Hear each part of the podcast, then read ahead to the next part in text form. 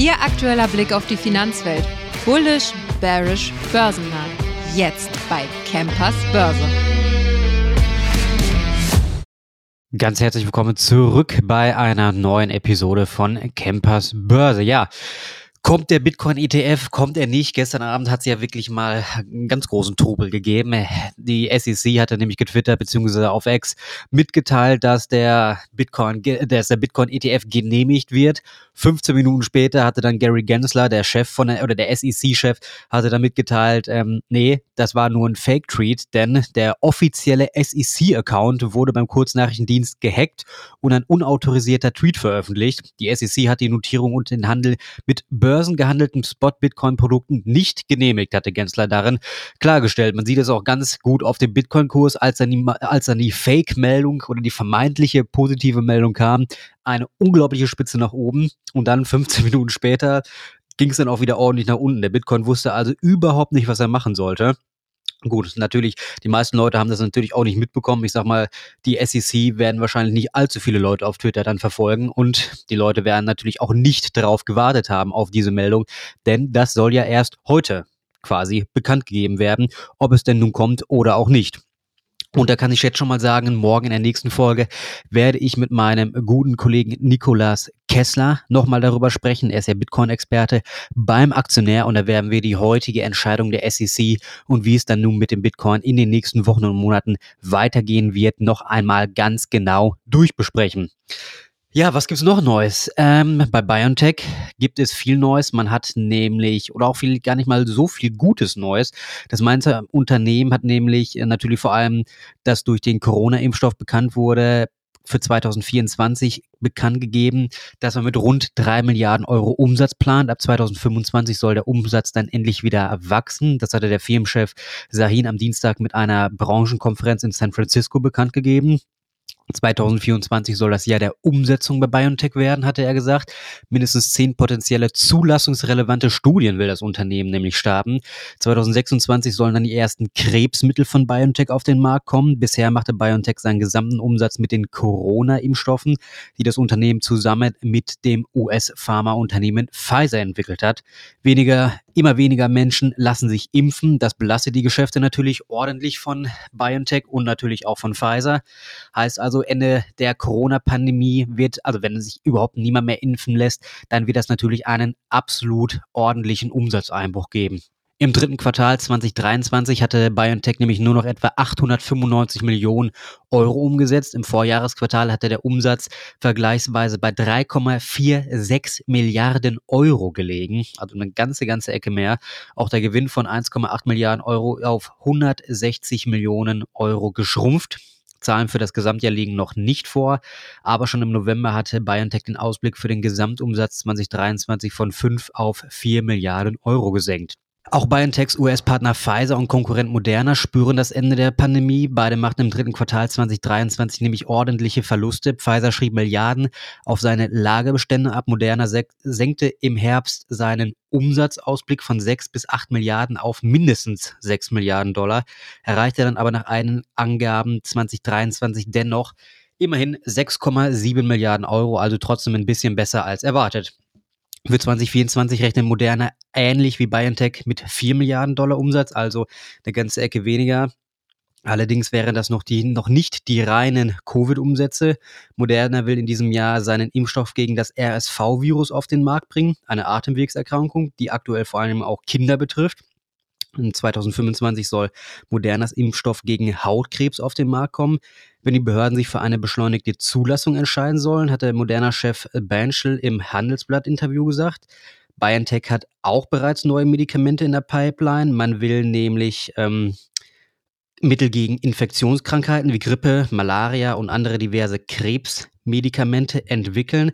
Parallel ist man auch noch an einer Zell oder an einer neuen Zelltherapie gegen Krebs dran und arbeitet mit einem sogenannten Antikörperwirkstoffkonjugaten, mit denen gezielt Tumore angegriffen werden können.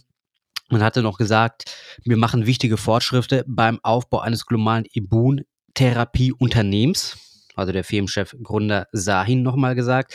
Die Zahl der Krebsmittel im mittleren und späteren Entwicklungsstadium haben das Unternehmen im vergangenen Jahr deutlich ausgebaut. Man kann also sagen, bei allen großen Unternehmen, die, sage ich mal, die Corona-Pandemie mitgemacht haben, beziehungsweise ihren unfassbar großen Umsatz durch den Corona, den Covid-Impfstoff gemacht haben, ist jetzt so langsam natürlich die Luft raus, aber man sieht natürlich gerade jetzt auch bei BioNTech, hatte ich ja gerade erzählt, dass man da in die Krebsforschung reingeht, man will neue Medikamente entwickeln, hat jetzt natürlich gut für 2024 einen etwas geringeren Umsatz oder eine etwas geringere Prognose als die Jahre davor. Gut verständlich, wenn natürlich so ein riesengroßer Zweig wie die Impfstoffe nun mal wegbricht. Aber immerhin hat man, wie gesagt, schon mal wieder gute Studien am Laufen, man ist ordentlich am Forschen, heißt also, man sollte da auf jeden Fall dranbleiben. Ja, wir hatten letztes Jahr, Ende letzten Jahres hatten wir über die Commerzbank gesprochen und zwar wurde ja bekannt gegeben, dass, äh, also um das nochmal kurz aufzurollen, im Juni 2023 wurde ja von der Commerzbank bekannt, bekannt gegeben, dass man ein ganz großes neues Aktienrückkaufprogramm startet. Das hatte sich dann aufgrund der Genehmigung von der EZB etwas verschoben. In Ende Dezember äh, hatten wir also auch einen Trading-Tipp gehabt, deswegen wurde es dann bekannt gegeben. Und zwar ist es jetzt nämlich dann gestartet. Ende Dezember wurde es bekannt gegeben. Jetzt ist es gestartet, dass heute am 10. Januar das schon lange angekündigte Aktienrückkaufprogramm starten wird. Bis spätestens zum 4. April soll dann nämlich über den Xetra-Handel der Frankfurter Börse nach Unternehmensangaben für bis zu 600 Millionen Euro eigene Anteile zurückgekauft werden. Aktien werden eingezogen, um so die im Freiverkehr existierenden Anteile zu reduzieren und dann natürlich auch den Gewinn je Aktie zu erhöhen. Überraschung gab es bis jetzt keine mehr, denn die Details, hatte ich ja gerade schon gesagt, waren ja vom Volumen eigentlich schon bekannt. Das Einzige, was man jetzt, man jetzt nicht ganz genau weiß, ob ähm, der Vorstand komplett die 600 Millionen Euro ausschöpfen wird. Vergangenes Jahr hieß es aber bereits aus dem Vorstand, dass das Aktienrückkaufprogramm noch dem Geschäftsjahr 2023 zurück äh, zugerechnet werden soll. Dafür das Jahr 2024 eine Ausschüttungsquote von mindestens 70 Prozent angepeilt wird, dürfte es im laufenden Jahr mindestens ein weiteres Programm zum Aktienrückkauf geben werden. Dann haben wir noch eine Neuigkeit von Bayer.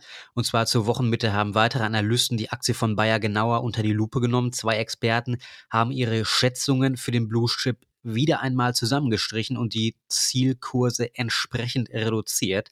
ist ja jetzt leider nicht das erste Mal. Ein Analyst verpasste der Bayer-Aktie sogar ein Downgrade, welches am Mittwoch natürlich ordentlich auf die Stimmung an der Börse gedrückt hatte. Bernstein-Analyst Gunther Zechman hatte nämlich im Rahmen eines Branchenausblicks sein Outperform für das Papier von Bayer bekräftigt, den Zielkurs allerdings von 59 auf 50 Euro gekürzt. Eine Erholung der Chemiebranche dürfte sich langwierig gestalten. Es sei keine starke Nachfragebelebung zu erwarten, hatte der Experte gesagt. Allerdings lasse auch der Kostendruck angesichts fallender Rohstoffkosten nach. Okay, in diesem Umfeld zieht der Experte Aktien von Chemieunternehmen vor, die mit ihren Produkten eher auf die Endverbraucher ausgerichtet sind. Schwerer wiegt bei Bayer am Mittwoch ein Downgrade vom Analysehaus Stiefel. Die Experten haben das Papier der Leverkusener von Bay auf Hold herabgestuft und das Kursziel von 86 auf nur 42 Euro zusammengestrichen. 68 auf 42 Euro, Entschuldigung, zusammengestrichen.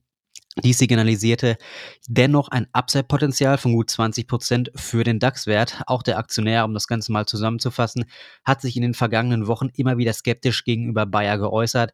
Die hohe Netto-Finanzverschuldung, die Patentklippe soweit wie ein Studienflop in der Pharma-Division und die weiterhin schwelenden Glyphosat, respektive PCB-Rechtsstreitigkeiten lasten natürlich auf dem Kurs der Bayer-Aktie. Ich hatte es ja gestern schon, wenn Sie sich daran erinnern, nochmal gesagt, dass Bayer jetzt an einem neuen Medikament für ähm, Frauen in den Wechseljahren dran ist. Da hatte man ja eigentlich auch ganz gute ja, Studienergebnisse gehabt. Mal schauen, wie das also wird. Heute das Downgrade. Ich denke aber mal, dass wir in den nächsten Tagen und Wochen hoffentlich nochmal ein paar gute Neuigkeiten zu bekommen.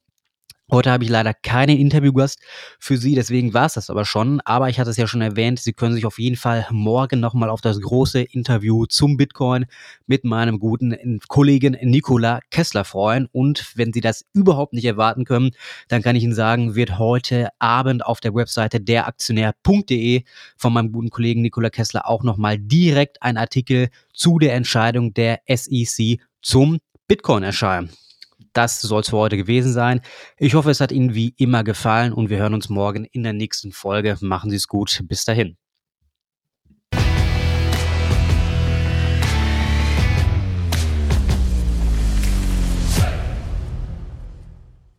Die im Podcast besprochenen Aktien und Fonds stellen keine spezifischen Kauf- oder Anlageempfehlungen dar. Die Moderatoren oder der Verlag haften nicht für etwaige Verluste, die aufgrund der Umsetzung der Gedanken oder Ideen entstehen.